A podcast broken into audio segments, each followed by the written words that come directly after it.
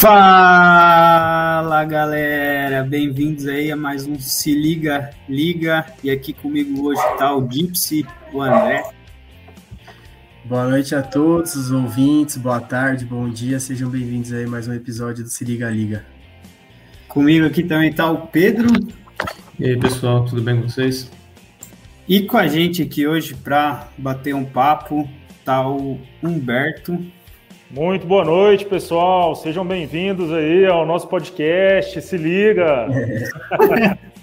Se liga, Gostei. liga. Gostei da empolgação, hein? Tem que transmitir energia aqui.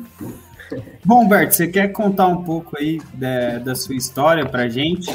Nos bastidores aqui a gente já teve uns spoilers, né? Mas pode, é, pode contar um pouquinho mais desde quando começou, que, que curso você fez, como você conheceu o mercado financeiro e tudo mais. Excelente, cara. Bom, eu, pô, eu fiz engenharia de produção né, na Universidade Federal de Uberlândia.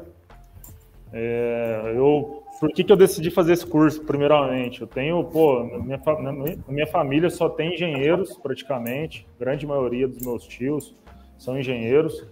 É, eu sempre fui apegadíssimo com o setor de supply chain, logística. Eu sempre gostei muito dessa área, nada a ver com o mercado financeiro. E entrei no engenharia de produção porque eu acreditava que lá eu ia aprender coisas boas sobre supply chain, sobre logística. E só que, pô, eu tava assistindo as aulas, assistindo as matérias, não gostava muito do meu curso, do muito das matérias que eu estava assistindo, das aulas que eu estava presenciando.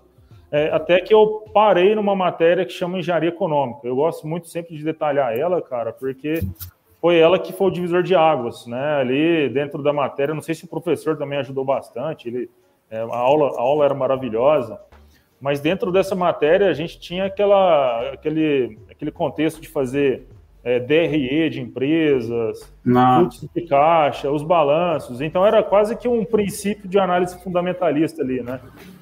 E eu comecei, eu fiz de, de algumas empresas, fiz de Ambev, eu lembro, fiz de Ambev, de Petrobras, e eu pirei, falei, cara, eu quero mexer com isso aqui. Quem, quem- quem que faz isso aqui? Que cara do, do mercado que mexe com isso aqui? E aí eu pirei, falei, cara, eu vou começar a estudar mais sobre, me interessar mais.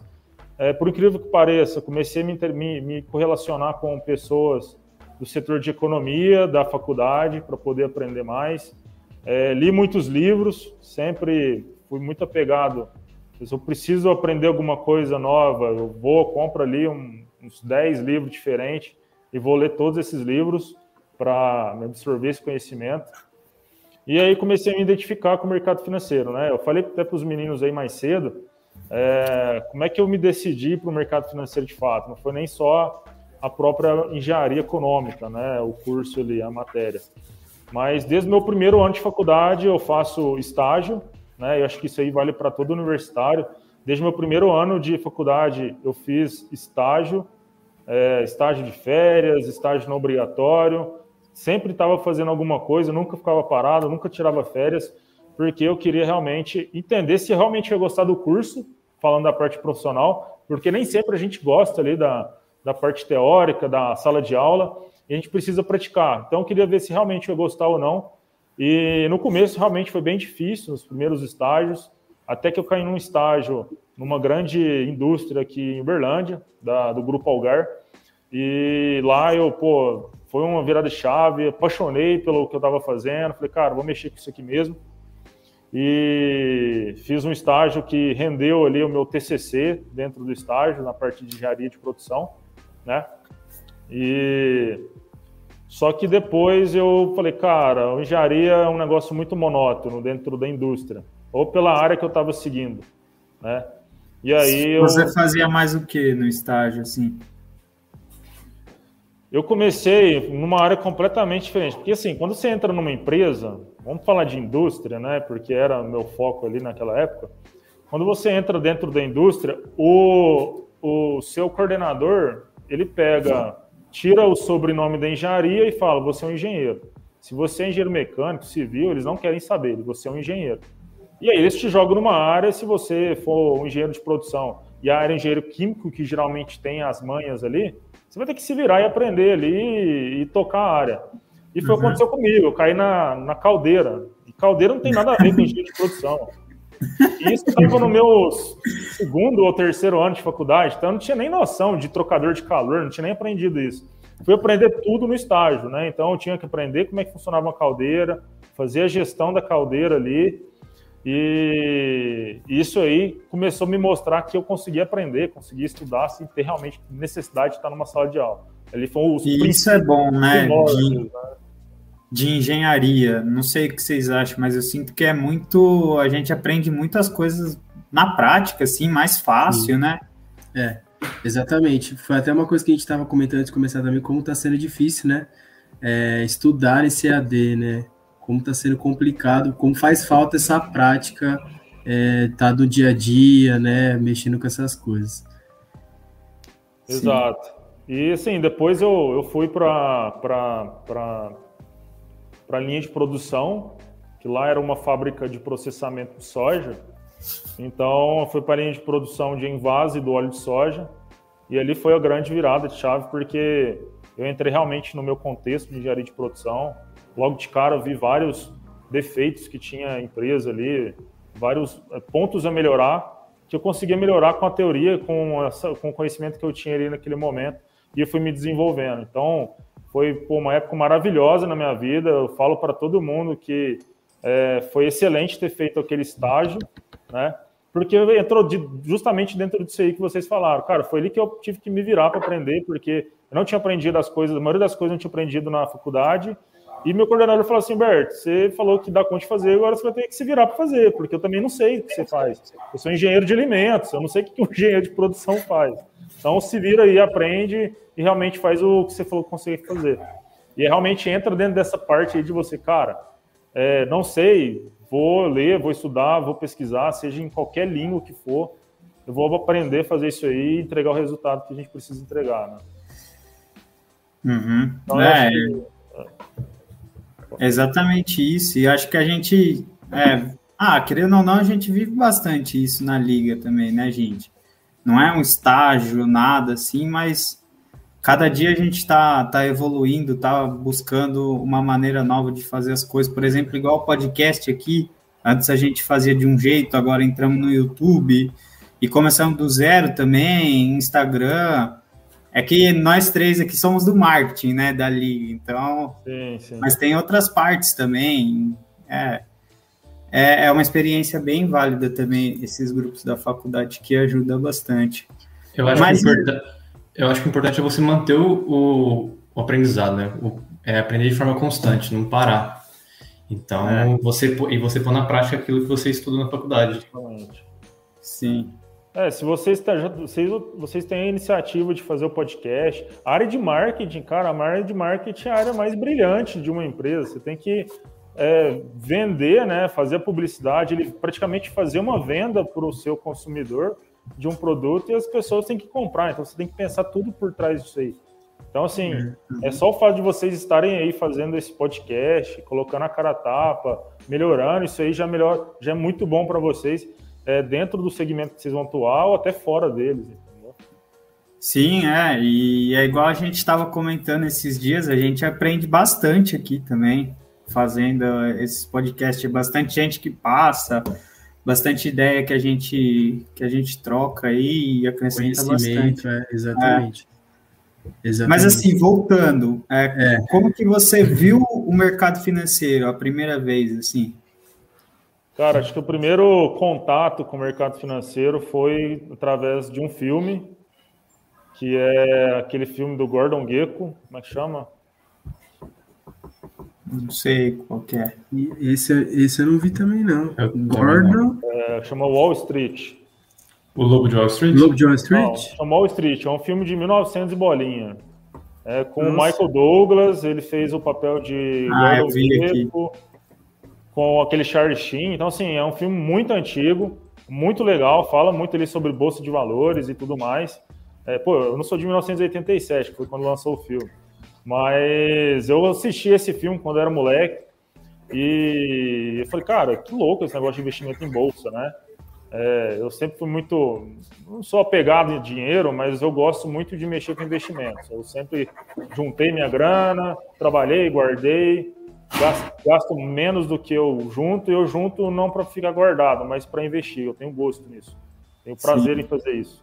É, e aí eu tenho um, pô, tenho um, um, tio que ele é assessor de investimentos é, há muitos anos, né? E quando eu tinha, sei lá, uns 15 anos, 14 ou 15 anos, eu falei, cara, eu quero investir na bolsa aí do Brasil, né? Isso faz o quê? Um pouco mais de 10 anos aí, tô com 28. Então, quero investir na bolsa. E aí ele foi praticamente o introdutor. Foi quando eu tive o primeiro contato com bolsa de valores no Brasil. É, a primeira experiência não foi boa, como todo mundo. Comprei uma empresa lá, uma, um banco da Amazônia, fazia crédito para micro e pequena empresa. Cara, empresa virou pó lá depois de alguns anos. Então, mas assim, foi uma puta experiência. É... E ele que me introduziu nesse mercado aí, entendeu? Na, na Bolsa de Valores. O Humberto, só te cortando um pouco, 15 anos foi o seu primeiro investimento em bolsa, é isso? Foi, eu tinha uns 15 anos Caraca, de idade. Na época eu não tinha. chocado agora. É, tudo que a gente queria, né? É, exato. É. Nossa, se eu tivesse investido com 15 anos a primeira vez. Nossa, é caras sempre falam, nossa, se eu tivesse comprado a Magalu quando eu tinha 15 anos. É, é isso aí. É, na época nossa, lá não existia caraca. nem. Existe, já existia XP, então foi minha primeira corretora, então desde o começo sempre foi XP. E, cara, é, não existia com abrir conta online, tinha que ensinar um milhão de papel lá, é, reconhecer firma, mandar, levava 15 dias para abrir uma conta na corretora. Era uma loucura naquela época lá. Caramba! Fiquei muito chocado agora com isso, Como que era para você comprar uma ação? Tipo, você comprava o papelzinho? Não, nessa época já tinha o pregão, é, já não existia mais o pregão Viva Voz, né? O pregão Viva Voz era aquele pregão onde a galera ficava gritando lá dentro da B3, né? Esse é o do Lobo de Wall Street lá, que é. É quase aquilo lá, é quase aquilo lá. Eu acho que nesse filme do Gordon Gekko aí, do Wall Street, acho que o dinheiro nunca dorme, que chama. Você vai perceber um pouco mais isso aí.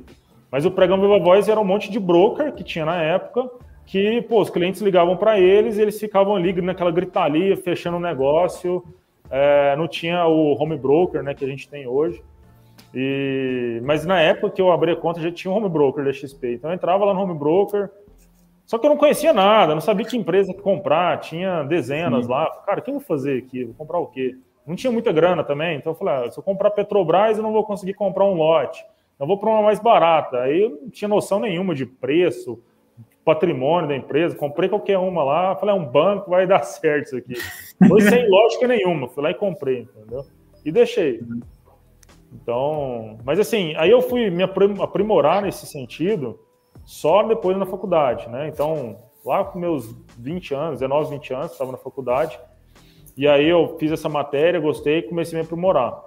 Pô, vou começar a estudar isso aqui. Aí eu parti para a parte das casas de análise, né? Então já tinha tido experiência com DRE, balanços. Fui para a parte de análise técnica. Então vou aprender a mexer no gráfico aqui, porque, pô, não tenho tempo. Tenho que estudar, faculdade. É, pô, vou abrir aqui antes da aula, home broker, ver para que lado que vai. Né? Então, eu comecei a estudar ali análise técnica, aprender um pouquinho sobre isso, pouquinho sobre análise fundamentalista.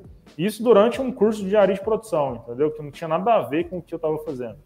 Né? Nenhuma matéria que eu estava aprendendo, tudo na raça ali, cara. Pegava, abria um e-book no, na internet, sei lá, em inglês, porque também não tinha muito material. Então, abria um e-book na internet, ou então comprava um livro. É, no Saraiva, né? Porque não tinha também Amazon, essas coisas como tem hoje. Nem sei se você falar isso pra você. Fazendo um merchandise grátis aqui, né, pra você. É. Aí, ó, fica a dica aí já, ó. Patrocina nós aí, Amazon. Ó, né? ó Amazon, patrocina o pessoal aqui, ó. Pessoal. Ajuda nós aí. Mas é isso, cara. E aí eu comecei a aprender nesse, nessa época aí. E, Humberto, fiquei até, até meio curioso agora, né? Você comentou que seu contato com a Bolsa foi aos 15 anos. E, mas na hora que você entrou, né, para escolher seu curso de graduação, não pesou esse lado para você fazer economia? Realmente a parte de que você comentou de logística, que você tinha de família, pesou, foi mais alto? Ou você chegou a cogitar? Cara, na época que eu fui fazer a, o vestibular ali, fazer o curso, eu não tinha, não tinha nem vontade de estar no mercado financeiro. Eu tinha uma hum. vontade antiga de talvez ser um gerente de banco, alguma coisa assim, porque eu ia no banco achava muito legal. É, pô, desde novo, meu, meu sonho era trabalhar de terno, cara. De, de beca, né? Que a galera fala aí, a galera da, da nova juventude. Cara, eu queria trabalhar de beca, queria trabalhar de terno, queria ser um executivo de uma grande empresa, empreender. Esse era meu sonho quando eu era moleque. Hoje eu estou praticamente fazendo isso aí, estou praticamente realizando meu sonho onde eu trabalho, que é lá na Blue, na, na Blue 3, né? Na antiga Blue Trade, agora Blue, Blue, Blue 3. É, mas eu não tinha nem cogitação, cara, de trabalhar no mercado financeiro. Vou, quero seguir o sonho, trabalhar com logística, que eu até hoje acho fantástico é, essa área de logística. E foi durante o curso mesmo que eu fui vendo que, pô, não é isso aqui que eu quero e o mercado financeiro foi me atraindo cada vez mais. Entendeu? Sim. Nossa, você falando aí, é, me assemelho muito a você. O Gypsy até lembra que a gente morava na mesma república, né? Eu e o André, a gente dividia quarto. E aí, sempre antes, quando, quando era horário de almoço, assim, eu pegava e abria, assim, é, era uma plataforma, né? Eu ficava olhando os gráficos tal, não, ó, vai subir tal, eu conversava com ele. E aí, e foi muito parecido também, que eu comecei a ler os e-book, comecei a ver vídeo, principalmente no YouTube, entrar no site, foi assim que, a gente, que eu comecei a estudar mais, né, do mercado financeiro. Não, só um comentário, só que eu achei muito parecido, sabe? Cara, foi exatamente isso aí que eu fiz. E hoje tem muito material, tem muito conteúdo no YouTube, tem muita coisa para a gente aprender que facilita a nossa vida, né? Sim. Então, é, lá atrás não, não tinha muito isso, era muito limitado ainda a internet. Então, às vezes, era comprar um livro aqui, pegar uma recomendação com um analista, um analista técnico, para pegar um livro de análise técnica e assim por diante. Ah, hoje a gente não precisa nem sair de casa para aprender praticamente. Sim. Abre o, Thiago, abre o Thiago Negro na internet no YouTube, você aprende. Ah, abre o... Os Tiagão, é os Tiagão. É, tem o Thiago Luiz também. Abre o canal da Liga aí no YouTube, é, tem também. Liga Day lá, que a gente falou de várias coisas também. É, para quem quer aprender análise técnica, né, o canal DV Invest, do Dalton Vieira, ele, para mim, é um dos analistas de análise técnica aí, pô, um dos melhores do mercado, o cara que tem mais de 15 anos já de só de análise técnica. E é um cara que usa a parte simples da análise técnica que a galera aí chama de price action, né? Então ele está uhum. operando topo, fundo, tendência, usando o básico da análise técnica e tem uma puta de uma performance nas carteiras de investimento dele. Então, assim, uhum. dentro do perfil do YouTube do, do, Dalton também tem ali vários vídeos para você aprender, acompanhar o mercado. Acho que faz total, faz total sentido vocês terem isso aí, entendeu? Oh, legal, hein? Uma dica aí pra galera, né? Eu não conhecia também, não sei vocês, molecada. É, eu não conhecia também essa parte. E você, hoje em dia, você trabalha mais com, com análise técnica? Como que é? Você é broker, né? O que que faz um broker? A gente está curioso aí, que a gente foi até buscar, pesquisar um, é. um monte. Eu acho que é a maior curiosidade nossa. Com é, certeza. porque, tipo, por exemplo, assessor de investimentos, é, gerente de banco, coisas assim a gente sabe, né? Mas broker a gente nunca ouviu falar. É. Eu até brinquei com os meninos, eu falei, nossa, deve ser alguma coisa de home broker. Até brinquei com eles. é, quase isso. Na verdade, o broker ele é uma profissão até nova no, no Brasil, né? Porque a gente, pô, nos últimos anos é taxa de juros em dois dígitos. Né? Então, não permitiu muitos investi muito investimento em renda variável, em bolsa de valores. E aí, pô, 2018 para cá, as coisas começaram a mudar.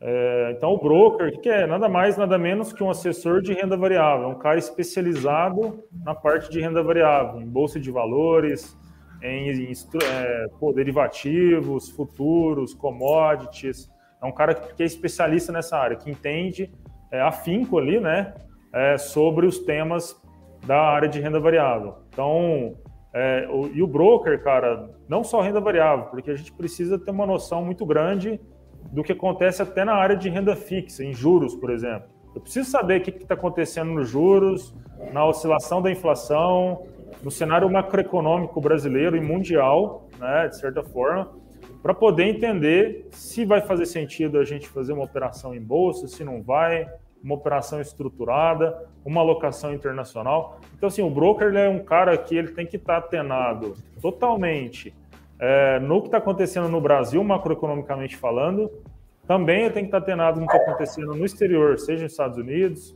seja na China, seja na Europa, né? Então é um cara que, pô, estuda muito, lê muito, ele está em constante aprendizado, a gente lê todos os dias noticiário, é, informativos, macroeconomia, estuda muito sobre esse tipo de esses temas, né? Porque a gente precisa entender o contexto do, do mercado, da empresa, dos ativos, para poder transmitir isso aí para os nossos clientes. Né? O cliente, muitas vezes, ele não tem tempo, o cara está trabalhando, ele não tem tempo para ficar comprando e vendendo ações ou entendendo as oportunidades. Então, o broker, ele é o cara que filtra o que está acontecendo no mundo filtra o que os analistas do mundo do Brasil inteiro estão falando ali e aí transmite para o cliente uma linguagem mais comercial, né? Uma linguagem mais é, da, do povo, né? O que que esses, esses analistas, o que esse mercado está indicando para poder pô, sugerir investimentos ali na parte de renda variável, entendeu? Entendi. Entendi. Eu fiquei até com uma dúvida agora aqui, porque você comentou que seria basicamente um assessor mais focado em renda variável, no caso. É só isso que difere um assessor para um broker, no caso? Basicamente? Isso, existe, existem, na, na verdade, o que é um broker? Né? Um broker é um, é um fechador de negócios, né? um negociador. Né? É, existe o broker tá, do agente autônomo, que é o trabalho atual meu, que é, é assessor de investimento. Então, o broker hoje do agente autônomo, ele é um agente autônomo, ele é um assessor de investimento, porém ele fica especializado na, na mesa de operações de um escritório de, de, agente autônomo. Então, pô, eu sou um broker, sou um assessor de, de investimentos, W3, só que eu fico na mesa de operações. E a mesa de operações é onde conta ali com a parte de renda variável. Tá? O que difere eu de, do Gustavo, que estava aqui com a gente, é, com vocês aí na semana passada, é que ele é o assessor de investimentos que trabalha a parte de construção de carteira com o cliente, de entendimento dos objetivos ali do cliente. O broker não, o cara ele é focado em renda variável, ele é focado em trazer oportunidades que o mercado está mostrando ali em bolsa, em ações, em opções, operações uhum. estruturadas, seja commodities e assim por diante. Então, é, tipo... o broker ele é um assessor de renda variável. Existe o uhum. broker também de banco, por exemplo, ou da corretora que é o cara que também fica na mesa de renda variável, de, de operações ali da corretora, é, é, fazendo ali o, a contraparte, né? fazendo ali a ponta, o intermediário entre um escritório, entre um cliente e a corretora, por exemplo, ou um institucional, né? dependendo do grau desse broker. Então ele, na verdade, ele é um intermediador, ele é um, um é, é uma ponta entre duas, que, que liga, que conecta duas áreas de investimento. Ele conecta a bolsa né, as estruturas da bolsa com o cliente. É basicamente isso. Mas você, é, você fala direto com o cliente assim, ou você fala com, com o Gustavo, por exemplo? Você fala para o Gustavo, ó, oh, Gustavo, a gente analisou aqui, é, tal, tal, tal ação está melhor. É meio isso ou você fala direto para o cliente? Certo. Eu falo com os dois, né, na verdade. É, primeiro, assim, o assessor, o agente autônomo, é, por regulamentação, ele não pode recomendar compra e venda de papéis, por exemplo. Isso aí fica a cargo de um analista, seja um analista técnico ou um fundamentalista. Então, o, o analista, que é o cara que está ali estudando as ações, o movimento, a oscilação do papel, não que eu saiba fazer isso também, mas eu não posso fazer esse tipo de recomendação. Então, eu pego o que o analista está falando, filtro, faz sentido para determinado cliente, ligo para o assessor. Assessor, é, qual cliente tem perfil para tal tipo de investimento que eu quero oferecer aqui? Ah, esse, esse, esse, esse. Vou lá, ligo para o cliente e fecho o negócio. Então, eu tenho é, que entender o objetivo do, do, investimento, da estrutura, da ação, entender o mercado, se faz sentido, o prazo de investimento que a gente vai alocar na carteira do investidor, ligo para o investidor e tem que fechar esse negócio, tem que fechar essa, é, essa negociação aí. Então é praticamente uhum. negociação, uhum. é, é, venda de produtos praticamente. Mas é uma negociação, Sim. é uma venda consultiva. Eu não vou ligar para o cara e falar, cara, faz isso porque tem que fazer, porque vai dar bom. Não, tem que falar, tem que vender algo que faz sentido para aquele cara. Não é um lobo de Wall Street que vai entubando o cara ali. Que, que a gente vê no filme lá, os caras, aquela loucura, anão voando na sala. Não, não é bem assim, não, igual que a gente vê no filme. Mas é uma gritaria descontrolada. É broker. Pô, na nossa mesa são 50 brokers praticamente. Nossa. E aí, pô, todo mundo falando. E aí, galera quer competir à altura da voz. Então, assim, é uma loucura. É uma energia muito, muito, muito legal. Muito legal. e atrapalha, sim ou não? Tipo, um monte de gente falando junto? Ou você. Cara, hoje a gente está numa estrutura, pô, da, uma das melhores do Brasil. Né? A nossa mesa aí tem o, a, o prêmio né, de ser a melhor mesa de renda variável do Brasil pela XP, né, a gente está entre os melhores, e a estrutura também da nossa mesa é muito boa. Mas lá no começo da mesa era um escritório minúsculo, que concentrava ali 20 brokers e aí não tinha estrutura acústica para isso. Cara, já vi broker debaixo da mesa para poder ouvir o cliente falando, tampar o ouvido assim para ouvir, para poder falar. Você falava o cliente não ouvia do outro lado. Era uma loucura, cara. Mas era emocionante. Aí parecia um pregão viva voz ali quando a gente vai trabalhar alguns produtos. É fantástico, fantástico. Sim, Humberto, você chegou a falar de certificação, que tem alguma certificação que é necessária para esse broker? Cara, o Ancor, Ancor, que é de aquele de agente autônomo, né, assessor de investimento. É, bom, vamos, vamos, vamos para os requisitos aí, para quem quis, quer, quer ser um broker, né? É, primeiro, o cara tem que realmente gostar bastante de renda variável, de bolsa. Pô, eu gosto de estudar empresa, abrir o balanço da empresa, estudar, entender o que ela faz. Como é que a Petrobras ganha dinheiro? Qual que é o petróleo, o contrato futuro de petróleo que influencia? Se é o Brent, se é o WTI que influencia nos negócios dela, né? É, como, como, o dólar pode influenciar nisso? O que, que a China tem a ver com, com, com a Vale aqui no Brasil, com a CSN que explodiu nos últimos anos? O que, que a China tem a ver com isso? E como os Estados Unidos também influencia é, nesse, nesses, é, nessas empresas assim por diante. Então, assim, o broker tem que gostar muito dessa parte de renda variável, de estudar esses, esse mercado macroeconômico, entender a conjuntura do mundo, economicamente falando, e, e, e sim, em primeiro lugar. Então, você tem que gostar muito disso. Segundo, cara, saber mexer com gerenciamento, gestão de risco. Você, pô, imagina um broker que ah, eu gosto de ações, mas o cara investe em renda fixa porque o cara tem puta medo de, de comprar ações, ele tem uma puta dor de barriga. Se ele for fechar um negócio com um cliente, muitas vezes ele não vai conseguir, porque ele já tem medo desse tipo de produto. Então o cara tem que gostar, tem que, tem que entender de gestão de risco e tem que gostar de estudar, cara. Tem que gostar de estudar, gostar de ler livros, que a gente lê muito, a gente estuda muito, lê notícia todos os dias, tem que se informar todos os dias. Cara, se tiver esses três requisitos aí, estiver estudando, vocês estão na faculdade, vão se aprimorando nisso aí. É, passa na Ancor, procura um escritório é, de investimentos. É, se você já tem interesse, pô, tá na faculdade, quero estagiar, pô, tem muitos escritórios oferecendo estágio. A Blue 3 tá com portas abertas aí para é, estudantes, estagiários, assim por diante. Tem muita oportunidade para vocês já começarem a carreira de vocês aí. Show demais. E só para uma dúvida que eu fiquei agora, né? É, como que é para conseguir esse certificado? Como que você se prepara? É uma prova mesmo? Você se prepara? Tem algum, alguma coisa que é passado, uma orientação? Ou é você ali na lata mesmo, ralando, correndo atrás? Como que funciona mais ou menos isso daí? Como é que foi para você também? Queria que você contasse um pouquinho dessa sua experiência, é, ter decidido emergir mesmo né, no mercado financeiro, depois daquele insight que você comentou com a gente, até você finalmente conseguir essa certificação e poder atuar. Tá. Eu, cara, eu, eu na verdade estava fazendo.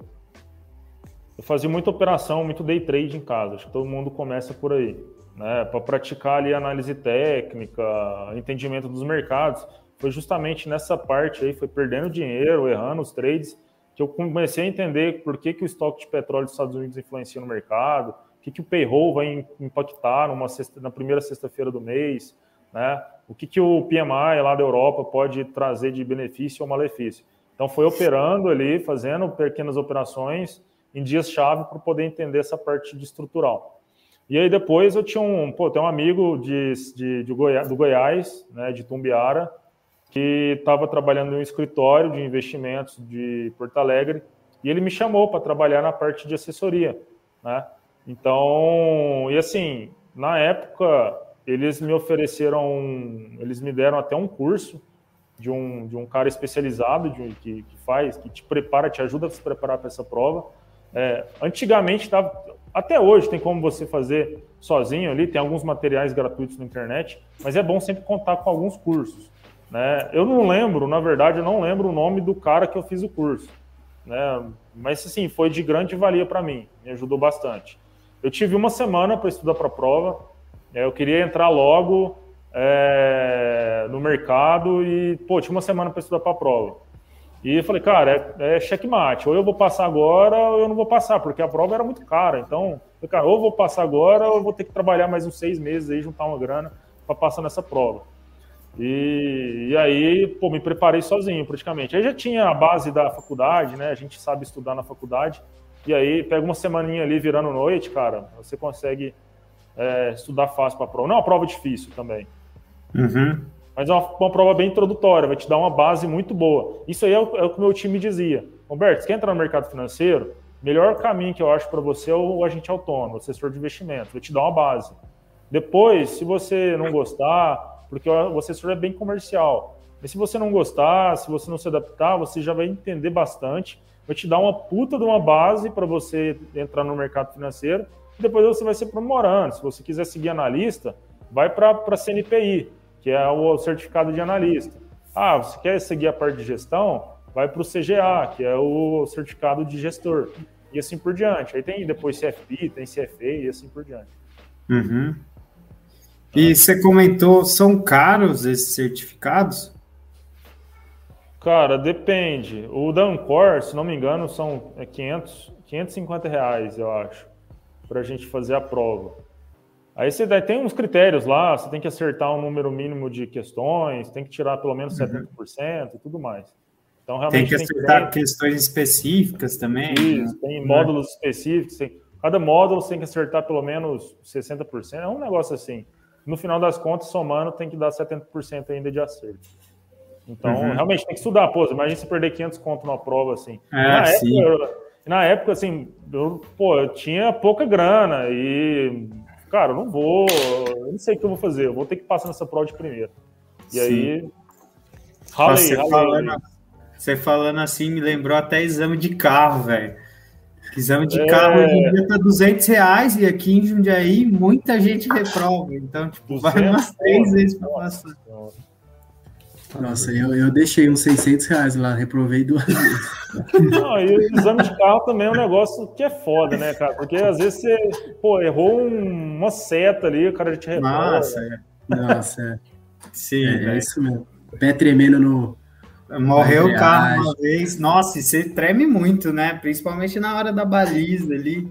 É complicado. Nossa, e o cara Roberto... a reguinha ali para fora para medir a calçada. Nossa, é. Não, o carro é. tem que estar na linha amarela. Tá na linha amarela, então. Nossa, é verdade mesmo. E viu, Humberto, é semestral essa prova? É isso? É Não, uma, ela uma... tem, pô, ela tem todo mês ali. É só ah, você marcar, tá. ver se tem horário disponível. É uma prova online hoje. Antigamente a gente tinha que ir num, num estabelecimento, algumas cidades só que tinham. É, hoje ela é online por causa da pandemia, é, mas tem vários requisitos lá para você na hora de fazer a prova. Então, assim, é, mas você consegue marcar, acho que praticamente qualquer dia. É, a demanda também está muito grande, né? Muita gente entrando para o mercado. Então, assim, o mercado está crescendo muito. Né? Tem muita oportunidade também. Então, uhum, com certeza. Não é difícil. E, e, e, por exemplo, se a gente quiser hoje, a gente pode fazer. Tem algum, alguma coisa que é necessária ou não? Não, né? Cara, para para Ancor precisa ter um ensino médio completo. Então, vocês estão na faculdade aí, dá para fazer. Uhum. Para o CNPI, que é analista, você precisa já ter a graduação completa. Né? Em qualquer área, né? Em qualquer área, em qualquer área. Ah, certo. Não te limita. CGA, estão é, mudando algumas regras aí, mas CGA você precisa ter graduação completa e no mínimo três anos de experiência profissional no mercado financeiro, para você atuar ali como gestor, né? Mas uhum. aí tem, pô, tem o cara que quer ser gestor, muitas vezes ele procura uma gestora, né, um, um fundo de investimento para começar a carreira, fazer um estágio ali, e já ir pegando, aprendendo como é que funciona as alocações. Geralmente o gestor é o cara ali mais do, da parte técnica, né, um matemático, é, o cara mais cabeça ali, mais nerdzão, que vai entender as estruturas e montar uma estrutura de investimento. Mas não segue a risca isso também não. Os grandes nomes são assim, né? Na verdade, é, essa que é a verdade. Os grandes é. nomes são assim.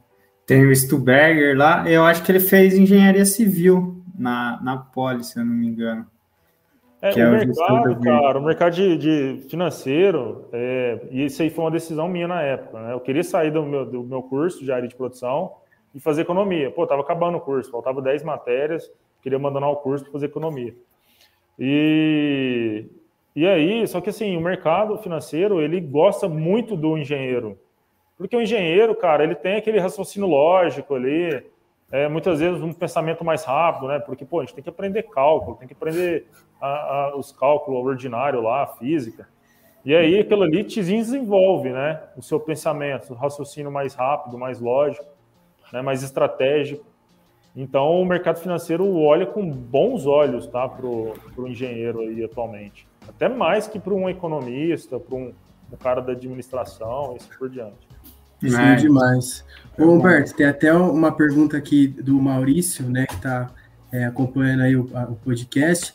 Ele perguntou o seguinte: se um broker ele pode recomendar investimentos em outro país, em outros países, no caso, ou é focado apenas no Brasil? Exato. É, cara, a gente, como eu te falei, a gente não pode recomendar é, investimentos Aí, ó, Maurício, Maurício serve, né? A gente não pode recomendar investimentos, é, mas sim, existem muitas estruturas de investimento no exterior, seja em ações, seja em operações estruturadas que a gente faz através da própria XP. Então, existem alguns produtos, o certificado de operações estruturadas, uma forma de a gente alocar recursos no exterior, né, através de opções, renda fixa. Então, uma operação estruturada, onde né, é, você não fica exposto ali talvez a uma variação cambial e assim por diante. Mas existem muitos produtos, existem produtos offshore, né, também, então existem gestoras que fazem ali a ponte do offshore para poder te dar acesso de investimento no exterior. Então, o assessor, o broker, né, ele não recomenda, mas ele vai fazer aquele filtro que faz sentido para a cabeça do cliente, para o perfil dele, para o investimento dele, e aí ajudar ele a montar aquela carteira de investimentos. Uhum. Eu, eu, eu, particularmente gosto muito de, de investimentos internacionais, investimentos aí é, nos Estados Unidos, gosto muito de tratar desses assuntos, né? Então, pô, é um negócio que me anseia, eu, pô, todo dia eu acordo, é a rotina do broker, né? Aproveitando que a gente entrou nessa... Cara, eu todo dia acordo, pô... Hã? É, falar que é uma das curiosidades mesmo, né? Como que é a rotina de um broker? É, já, já introduzindo aí para vocês, cara, é, é acordar tomar um café, né? Claro, tem que ter. Tem muito café, viu, na, na mesa de operação. tem que ter o um cafezinho, né? Senão. Pô, e é muito café, viu? A gente toma muito café ali. Enfim, cara, é muito bom. É... Pô, sete e meia, tô no escritório, já tô lendo sobre o que aconteceu na Ásia, como é que fecharam lá os futuros de minério de ferro, de petróleo, é, se o mercado asiático fechou bom ou não, ou ruim, assim por diante. Faço uma prévia, uma revisão do como fechou o mercado é, no Ocidente no dia anterior. Né? Então, faça aquele estudo, leia muitas notícias. Tem alguns sites que eu gosto de acompanhar, o investing.com, então eu acompanho as notícias no Brasil e no exterior. Tem alguns outros sites, MarketWatch, tem o próprio, próprio The Wall Street Journal, tem CNN International, que eu gosto muito, é, Business Insider, que eu gosto de acessar, notícias gringas, né? Então, eu leio muito sobre é, do que está acontecendo nos Estados Unidos, que é muito importante para a gente. Depois a gente pega ali, faz um estudo ali é, de, de é, ações, faz lê algum relatório, fluxo estrangeiro, como é que está, entende um pouco da parte macroeconômica, calendário econômico da semana, o que, que vai ter de notícias para a gente ficar atento. e aí vai estudar ali as operações estruturadas, é, operações estruturadas, carteiras de investimento que a gente vai trabalhar com clientes e depois é ligação. Ligar para os clientes, passa boa parte do dia fazendo ligação, contato, é, trabalhando bastante os clientes, faz, fechando negócios, né? E no final do dia, após o encerramento ali do pregão, a gente faz uma conferência de tudo que foi feito durante o dia. Né? Então o broker ele ele chega às 7 e meia, 8 horas da manhã no escritório, claro, vai ter, depender muito de casa, e não tem hora para sair também. Então, às vezes a gente sai 7, 8, 9, 10, 11, vai depender muito do, do, do, seu empenho, do seu trabalho e assim por diante, do seu amor pela profissão, né? Uhum. Tá aparecendo até nós da faculdade agora. É a dele, é o dia inteiro fazendo. fazendo é, é o dia inteiro no cafezinho.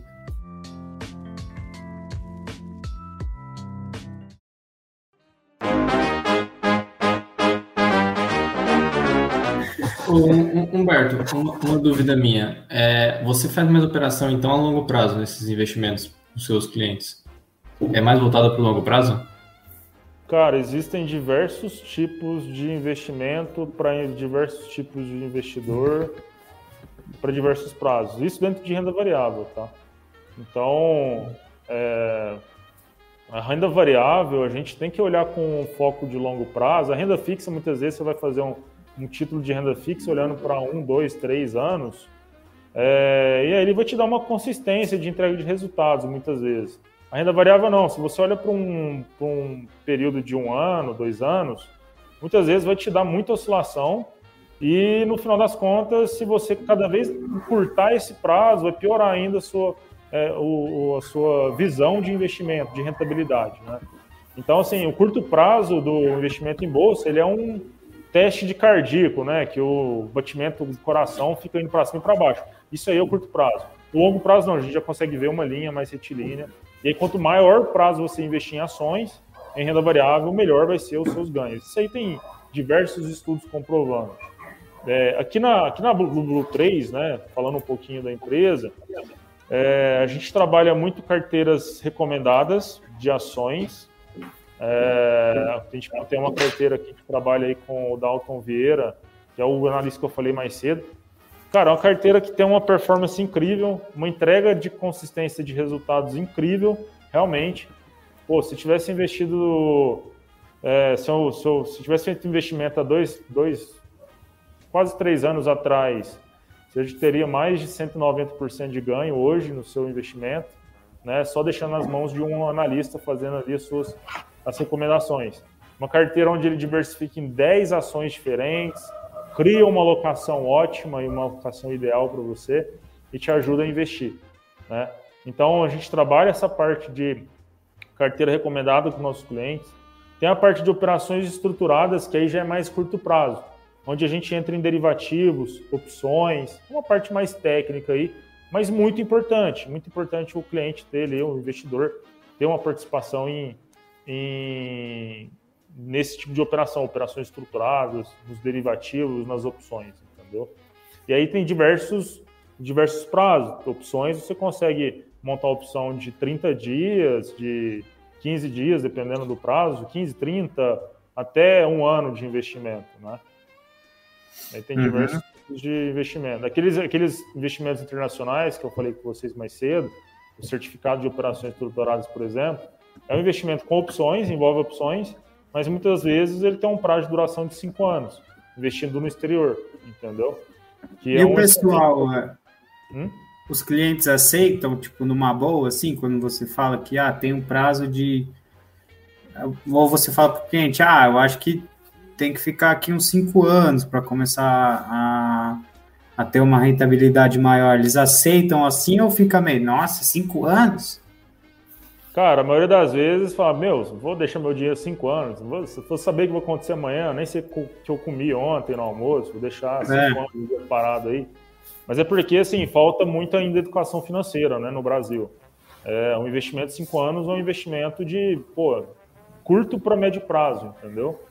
Se você vai nos Estados Unidos, um investimento desse é um investimento normal, curto prazo para o investidor norte-americano. Mas isso aí falta muito, claro, falta muito a questão falta muito a questão né da é, do, dos, dos investidores. Perdão, falta muito a questão do, do, do, da noção do investidor, né, de que é, ele tem que deixar aquele, aquele, investi aquele investimento para mais longo prazo, para fazer sentido para ele.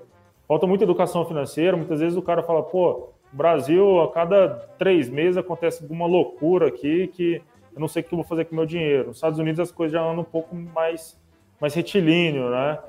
A economia geralmente se recupera mais rápido, a potência mundial. Então, fica um pouco mais previsível o mercado. No Brasil, não. O mercado já é um pouco mais agressivo, é, já sai qualquer, qualquer notícia, qualquer. Pô, o presidente fala alguma coisa, isso aí impacta diretamente nos investimentos e na economia de, uma, de um modo geral do, do país, né? Então, é. isso é muita educação, cara. Se a gente pega lá no passado, inflação que variava é, todo dia, você tinha que sair para comprar lá a comida, porque de manhã, de tarde estava mudando. Então, isso aí é a experiência que os grandes investidores que tem no Brasil hoje tiveram no passado. Eles ficam ah, muito receosos. Isso é educação financeira, cara. Entendo. É, acredito nisso mesmo. E agora que você falou da inflação lá, acho que era da década de 80, né? Que era muito alta, assim. E acho que ainda tem, tem um reflexo, né? Hoje em dia, isso. Gente, só avisando, a gente vai é, responder as perguntas do chat aí rapidinho, nos 10 minutos finais aí. Mas antes, eu queria saber de uma coisa só, antes de ir para as perguntas. Como que é essa parte da, das comissões que vocês ganham? Tipo, é, é uma porcentagem em cima é, do dinheiro que, que vocês estão investindo? Isso. É, na verdade, a gente re sempre recebe né, é, diretamente da corretora. Né? Então, pô, a gente recebe um repasse da corretora sobre as alocações que estamos fazendo junto dos investidores. Então, sempre vem da corretora. O cliente, o investidor, ele nunca vai pagar para mim pelo serviço que eu estou prestando, porque isso faz parte da regulamentação da minha profissão. Então, eu sou um preposto de uma corretora, eu sempre recebo ali a, o repasse da, da corretora sobre esses investimentos, entendeu? Entendi. É mais a, a corretora que te repassa no final. Isso.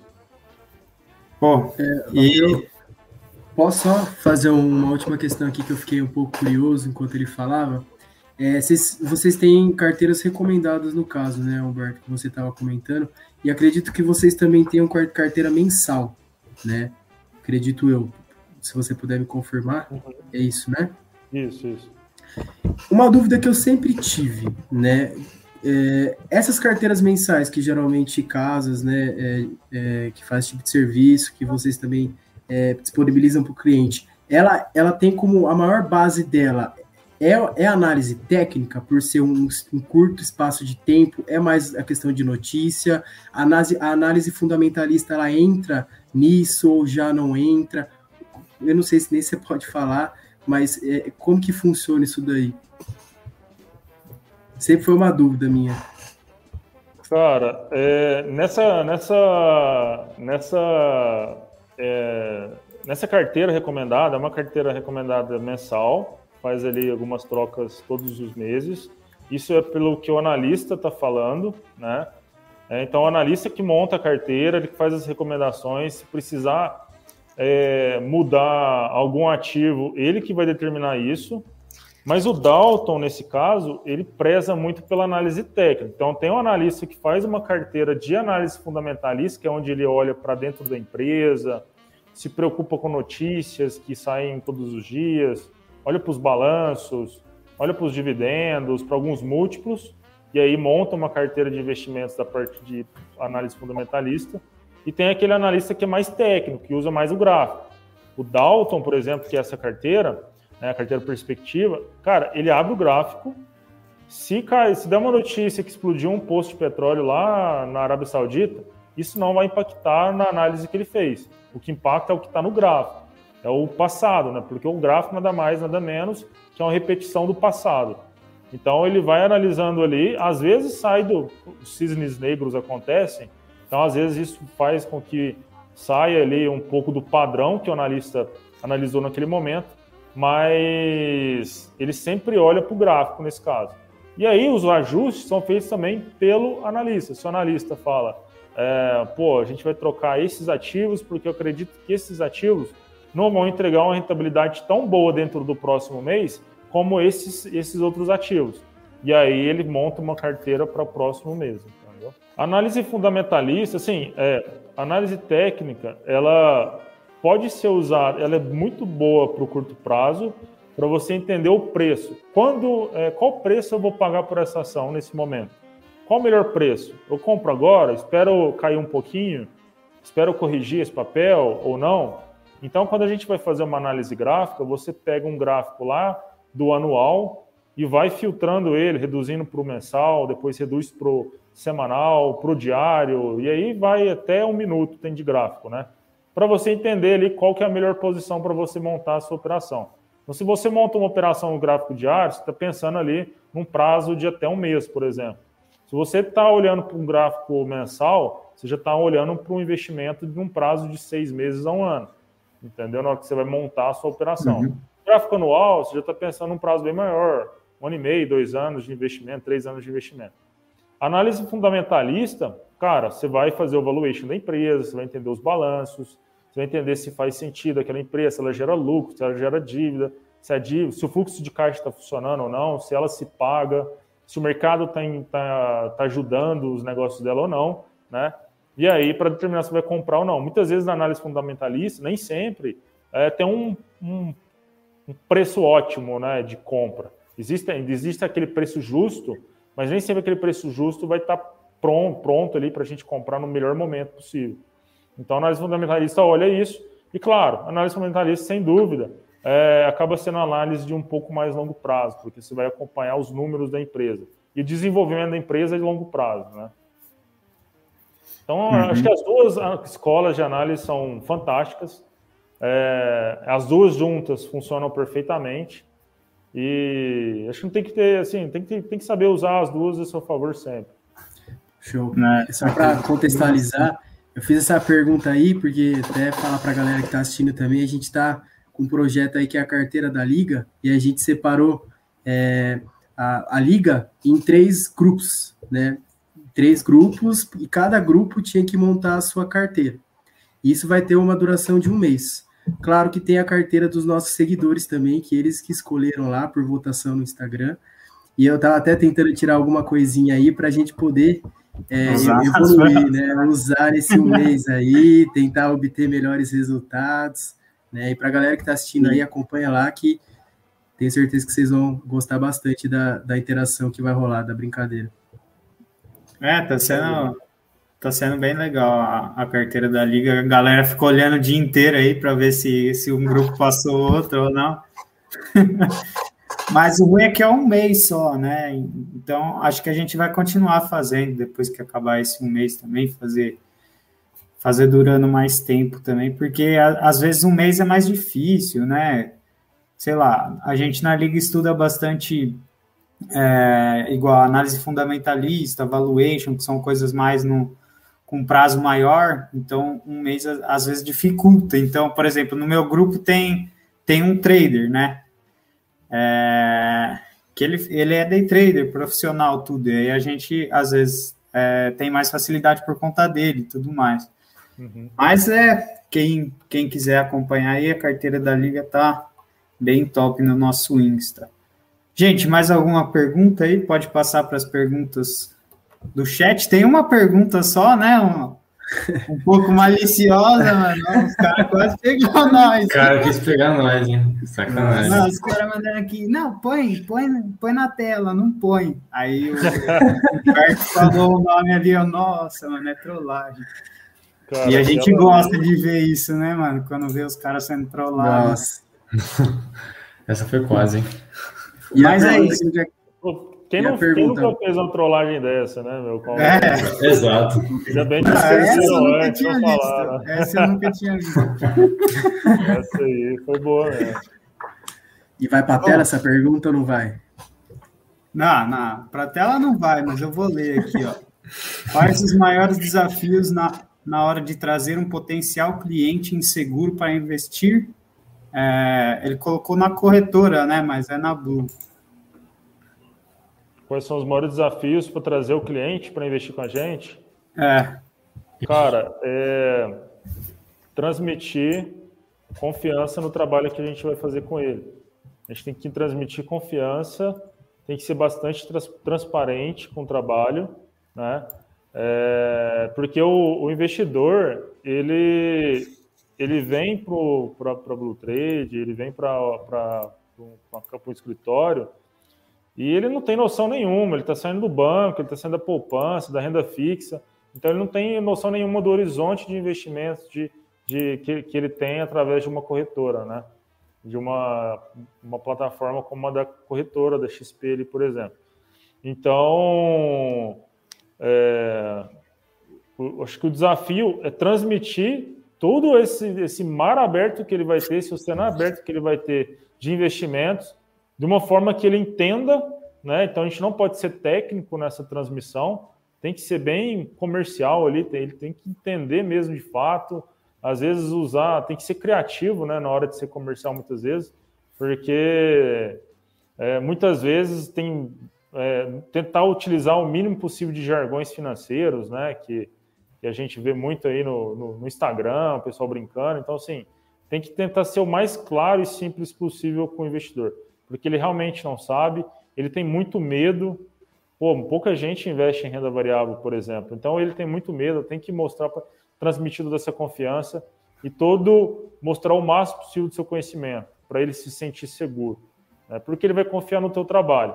O mercado financeiro, eu não tenho, pô, eu não tenho como controlar o mercado financeiro, a bolsa de valores, mas eu tenho que transmitir é, pelo menos uma confiança para o meu cliente, para o meu investidor, é, sobre o, os investimentos, transmitir bastante conhecimento para ele, para ele entender e aí ele conseguir surfar com mais tranquilidade. É, se tem um cliente que ele fala assim, Humberto, eu não dou conta, me dá dor de barriga na hora que eu vejo o negócio oscilando, eu já falo para ele na cara, ó, esse mercado não é para ti. Não, não vem aqui, porque você vai se, se frustrar, entendeu? Então a gente tem que saber. E, e hoje eu converso com o cliente, na forma como ele fala comigo, eu já entendo se o mercado é para ele, se não é para ele, é, e que tipo de produto eu posso oferecer para ele, que tipo de empresa. Às vezes ele é um cara que não vai comprar uma small cap, é um cara que vai comprar uma empresa setor de energia elétrica ali, por exemplo, que são empresas mais conservadoras, dividendos. Ele é um cara mais agressivo, quer mexer com operação estruturada, futuros. Então, às vezes, na conversa ali, a gente já entende bastante isso. E tem que ficar muito atento ao cliente, porque muitas vezes o cliente né, leu ali na internet tal, acha que entende, é, o que ele está lendo, porque o mercado financeiro ele é bem complexo. Né? Muitas vezes gente dá uma passada de olho, parece que entendeu, mas na hora que você vai para a operação, putz, dá um nó na cabeça e aí você não sabe o que você está fazendo. Então tem que mostrar para o cliente, é, para o investidor, é, abrir o caminho para ele, deixar as coisas mais fáceis. Acho que esses são os maiores desafios. Né?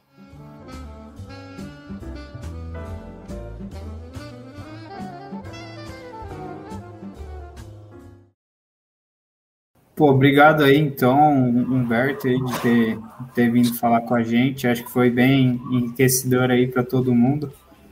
É, e é bom ver que, que você não precisa fazer economia ou outros cursos para ingressar no, no mercado financeiro em si, né? Você precisa gostar, ter vontade de conhecer mais, e é isso, dá a cara a tapa. Beleza? Exato. Obrigado aí. Show demais. Queria agradecer também, Humberto. Foi um papo muito bom, né? Achei que foi bem descontraído, né? É, e deu para tirar umas dúvidas pontuais aí, né? E quem sabe lá na frente, né? Que a gente estava até conversando antes, né? Não rola uma carreira no mercado financeiro. Cara, é, obrigado, uma ajudada nós, hein? Isso aí, obrigado, Humberto, pela disponibilidade e pela, pelo compartilhamento de conhecimento, né? Acho que é o mais importante. É... Pô, o conselho que eu dou para vocês aí é leiam bastante livros sobre mercado, é, estudem bastante, façam, passem na prova. E aí, o mercado é de vocês. Galera, tem muita oportunidade no mercado financeiro. O mercado financeiro brasileiro é minúsculo e vai crescer muito nos próximos anos. Então, é, tem muita coisa tem muita coisa para vocês. Acho que desde você que está entrando na faculdade até o que está formando, tem muita oportunidade. Você pode sim encaixar em várias áreas, não precisa ser só assessor, só broker. Tem várias áreas interessantes no mercado financeiro. mas o mercado financeiro precisa de pessoas que gostam de estudar, que gostam de se informar, de estarem atualizadas. Tá? Então, é, já pratiquem isso do quanto antes, que lá na frente vocês vão se destacar com certeza.